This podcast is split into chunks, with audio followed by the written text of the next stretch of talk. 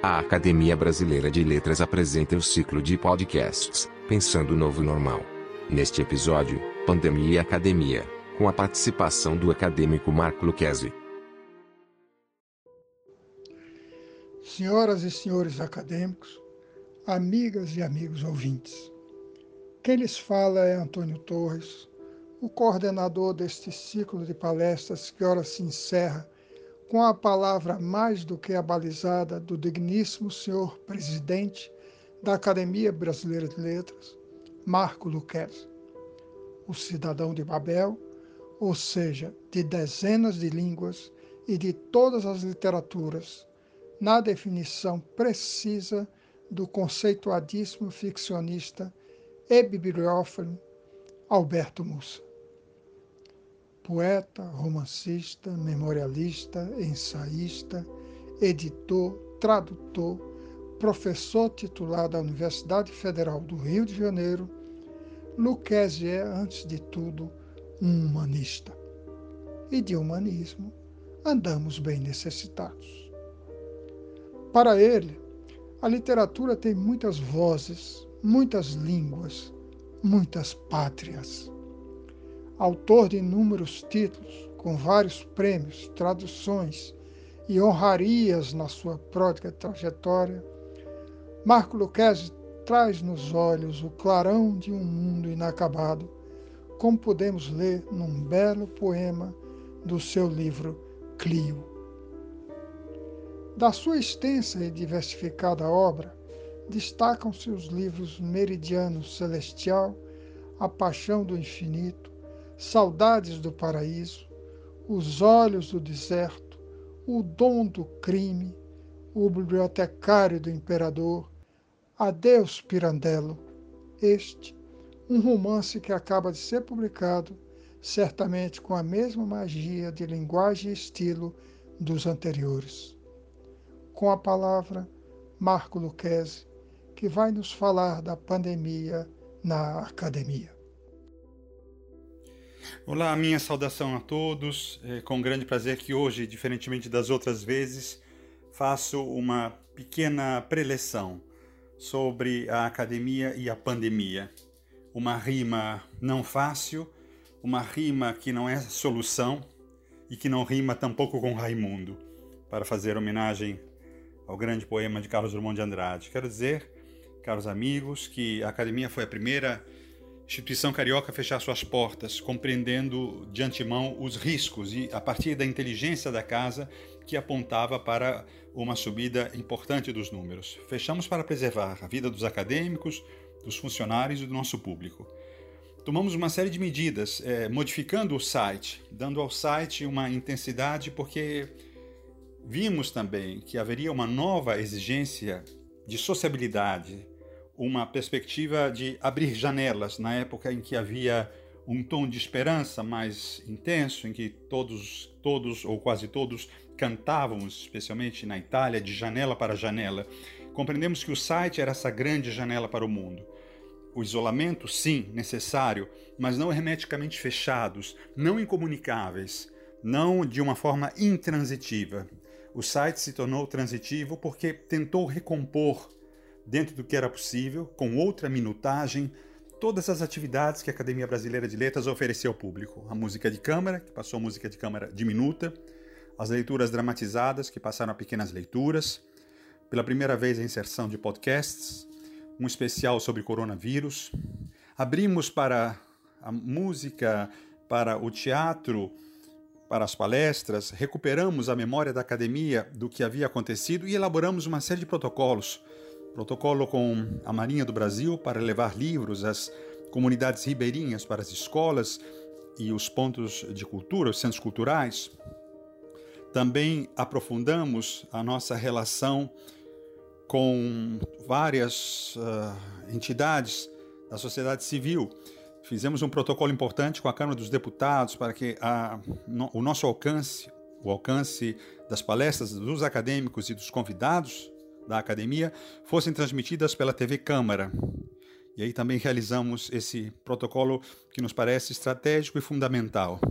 assim como já tínhamos um protocolo firmado em 2018 também com a Marinha do Brasil para levar nossos livros para os países por onde a Marinha passasse, naturalmente os países da CPLP,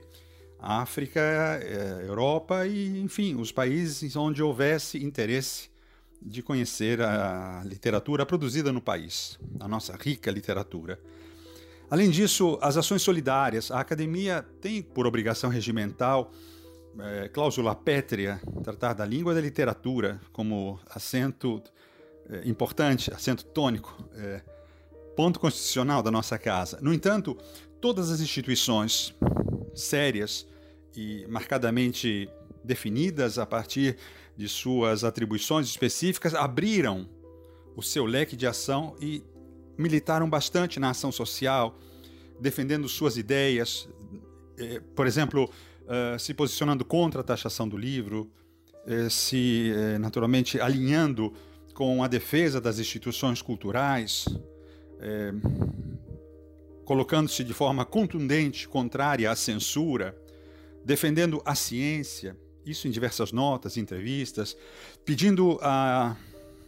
as indústrias, que as indústrias eh, mostrassem gestos solidários, o que depois aconteceu de forma muito importante, as indústrias, as grandes empresas do país.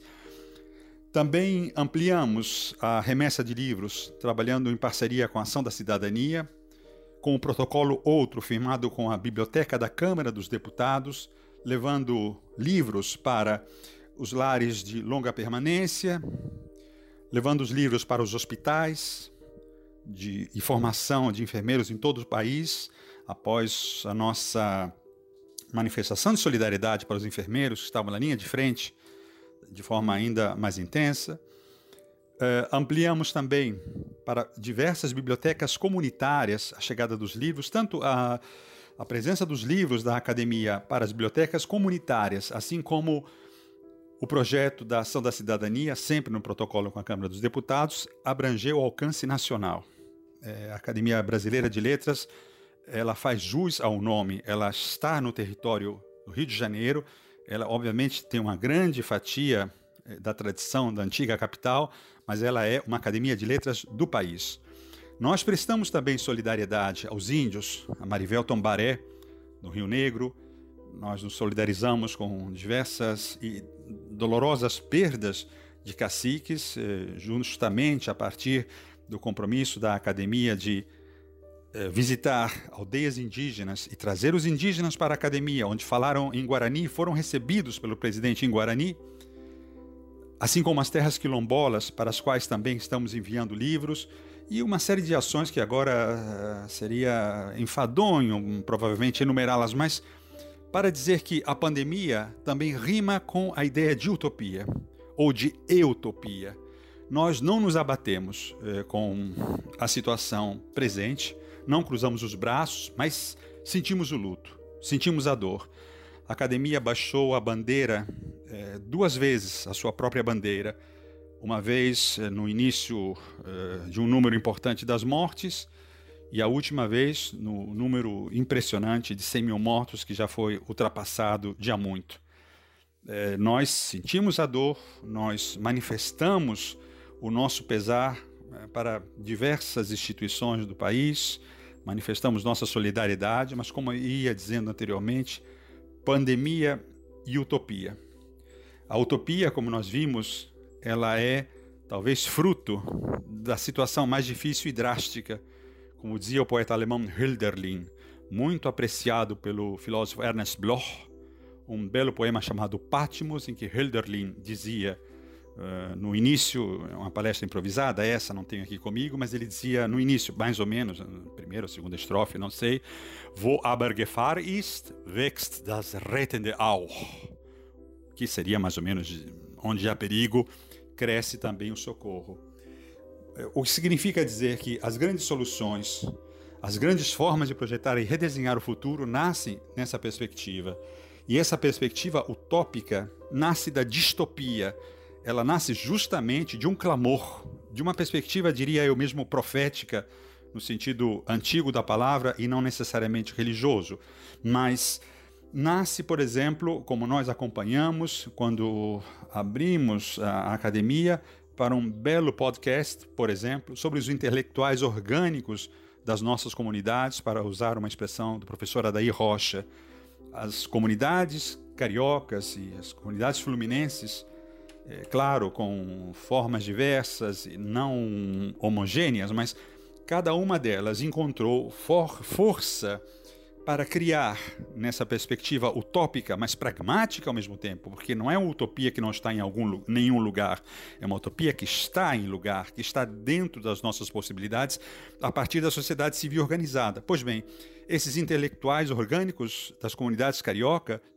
não esperaram a chegada do Estado. Antes de mais nada, elas pro, acabaram propondo autogestão, auto-organização, com criatividade, com altivez e com um sentido muito prático e acabaram salvando muitas vidas,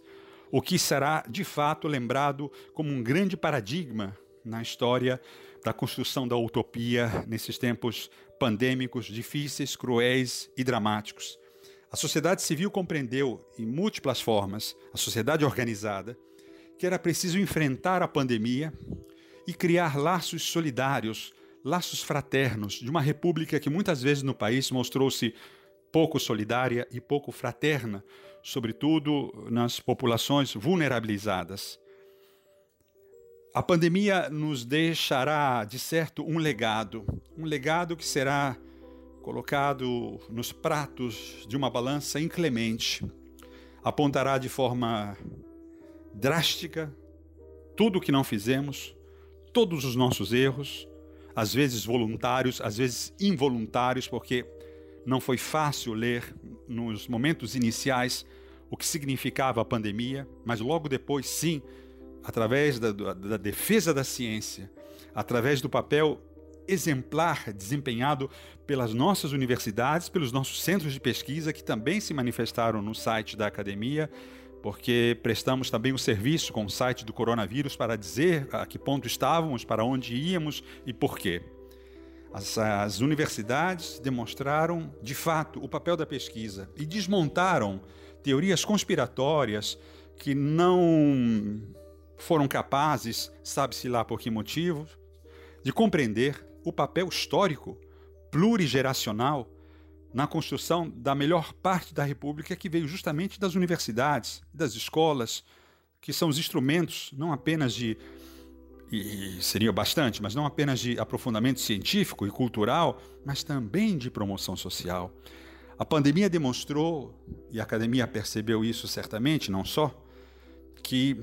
os grandes vazios, os grandes interstícios que não foram suficientemente preenchidos na construção de uma república que já passa de 100 anos e bem mais,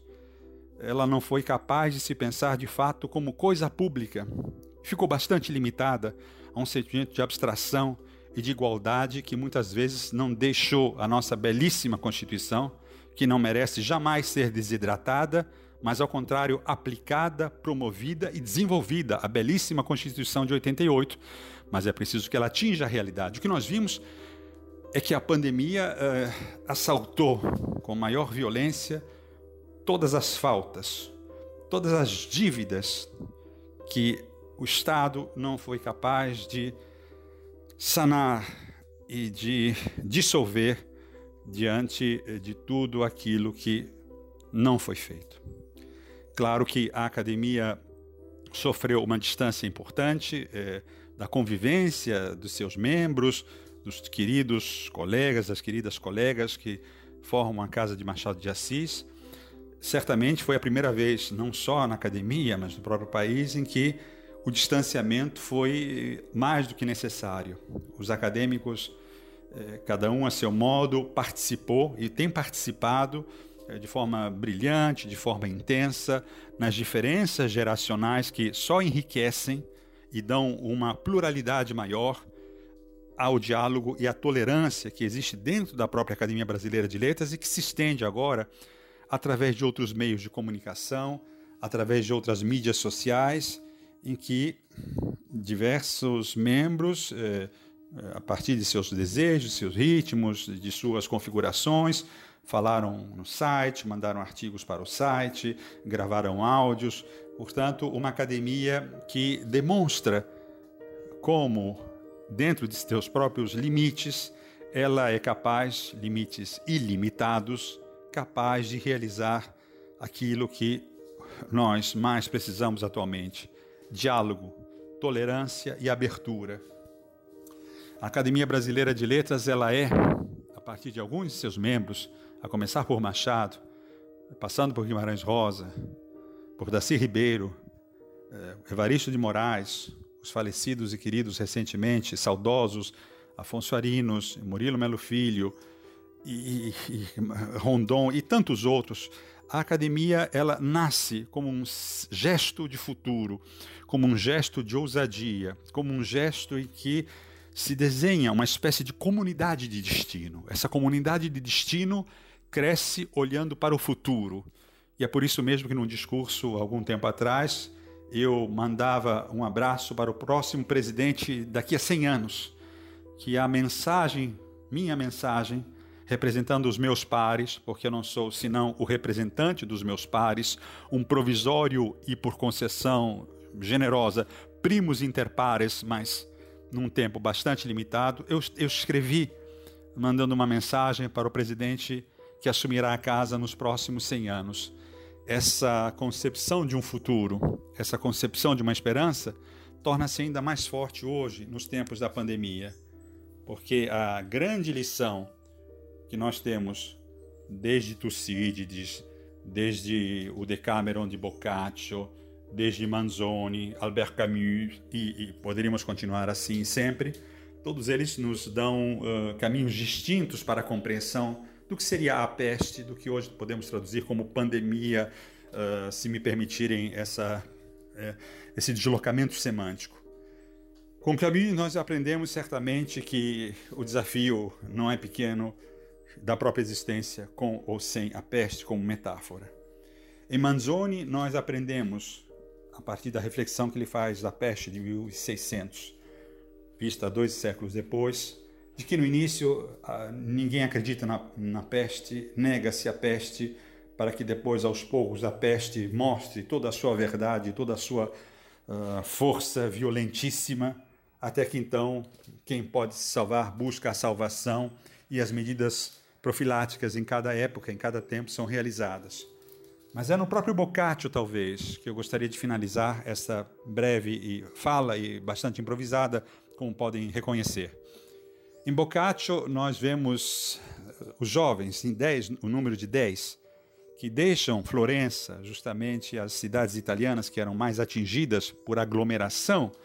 eh, pela peste, não só a peste negra de 1348, mas a peste de, do século 17 justamente eh, eles se afastam da cidade e encontram na literatura o espaço mais amplo do exercício da sociabilidade e do exercício do diálogo a partir do campo narrativo. São histórias, dez histórias por dia, durante dez dias, formando o número 100. Mas o importante disso tudo é que a grande cura podemos assim dizer, depois da vacina, a vacina da, contra a pandemia, para além da vacina, depois essa mais difícil ainda, da, ainda da economia, mas admitida uma e outra vacina, os grandes anticorpos que trabalham para a utopia, a favor da utopia e a favor da esperança, esses anticorpos nascem do exercício e da condição de leitor. A literatura não é beletrismo. A literatura não é adorno, a literatura não é cosmético no, senti no, sentido atual, a literatura não é um exercício de superfície, de erudição fria e, e estéril em si mesma. Não. A literatura é a forma de dizer o mundo, de conjugá-lo, de abrangê-lo, de se, de algum modo, de se constituir um elo entre a subjetividade do leitor em comunicação com o autor e com o próprio mundo. Tantas vezes já se disse o mundo dos livros e o mundo do e o livro do mundo. O mundo dos livros é aquele que percorremos, cujas páginas anotamos e essas páginas se integram dentro da nossa alma e do nosso espírito, dos nossos órgãos. Como dizia Mário Quintana, um bom poema não é aquele que nós lemos, mas é aquele que nos lê. Esse é o mundo dos livros, mas é preciso saltar para o livro do mundo, com outras páginas, com outras formas de compreensão, mas sempre na mesma qualidade de leitor. O mundo dos livros e o livro do mundo são passagens importantes na construção da utopia. Acredito de fato que esse número imenso de mortos é, teremos de fazer as contas e muitos desses corpos deverão ser desenterrados e identificados, sobretudo aqueles que foram depositados de forma rápida, veloz, não discuto os motivos, posso até compreender até certo ponto, mas de forma muitas vezes ímpia, não respeitosa. Será preciso identificá-los. E na identificação de cada corpo, de cada alma que se perdeu, alma no sentido mais amplo, de cada gesto e de cada voz, que isso tudo não fique guardado uh, a sete chaves, mas que esses nomes sejam convocados de quando em quando por, esse, por essa grande dispersão de vidas, de talentos, de gerações com sonhos, outras que serviam como limite de, ou liame de integração, eh, traço de união entre as gerações. Elas foram perdidas, mas com muita dor, com muita dificuldade, essa que não se apaga, essa que precisa ocupar o espaço da dor, a dor que se pronuncia, a dor que nos diz, a dor que nos atravessa, mas que essa dor também seja capaz de frutificar. Desde Ésquilo sabemos, Pathem Mathem, que o sofrimento ensina, e que essa forma de ensino duro, difícil, áspero, não signifique apenas a cultura da morte, mas signifique a biopolítica no sentido mais alto do termo, não das utilizações tradicionais. Uma política da vida, uma política que aposte é, em todos os excluídos e inclua todos aqueles que ainda não foram incluídos. Que a pandemia nos dê uma grande lição. E essa lição, meus caros amigos e amigas, já vou finalizando, que nós aprendemos com as comunidades indígenas guaranis a famosa terra sem males, Ivui Maraui. Essa terra sem males, esse lugar que será buscado, a terra que está aqui,